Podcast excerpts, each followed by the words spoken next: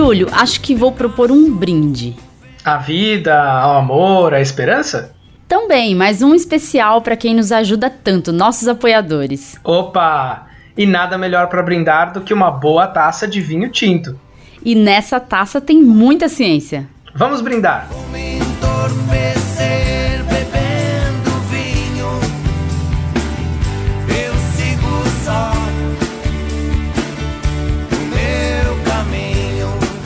Olá, eu sou Letícia Sarturi, mestre em imunologia e doutora em biociências e fisiopatologia. Olá, eu sou Júlio Ponce, mestre em fisiopatologia experimental e doutor em epidemiologia. E nesse episódio vamos falar sobre os benefícios do vinho tinto. Existe uma classe de moléculas chamadas polifenóis. Estão presentes em uma série de alimentos como café, chá, brócolis, nozes, canela e mirtilo, e em uvas também. Essas uvas, quando fermentadas na presença das cascas, geram o vinho tinto, que tem um polifenol bem específico, o resveratrol. O resveratrol já mostrou benefícios em saúde cardiovascular, arritmia cardíaca, hipertensão e diabetes, em estudos de consumo controlado ou de acompanhamento de dieta. Isso acontece porque, entre outros efeitos, o resveratrol age através da inativação de espécies reativas de oxigênio e radicais livres, que podem causar dano, em especial nos tecidos vasculares. Há também algumas espécies reativas de nitrogênio que são neutralizadas por essa molécula.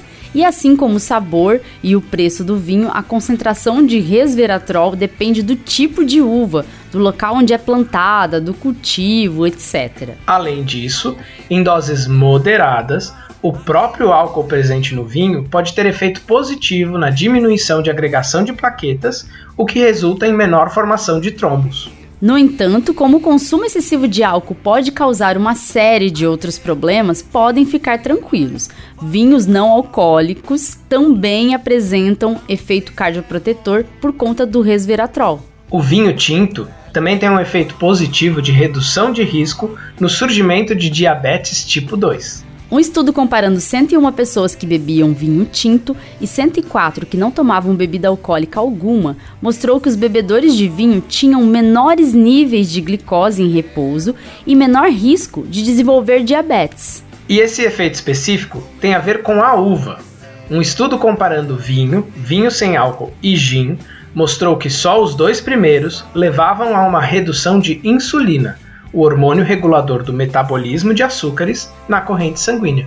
E quanto ao metabolismo de lipídios, aquele mesmo estudo que avaliou o diabetes também avaliou níveis de LDL, o colesterol ruim, e placas de ateroma. Ambos foram menores entre os consumidores de vinho tinto. Mas tenham moderação.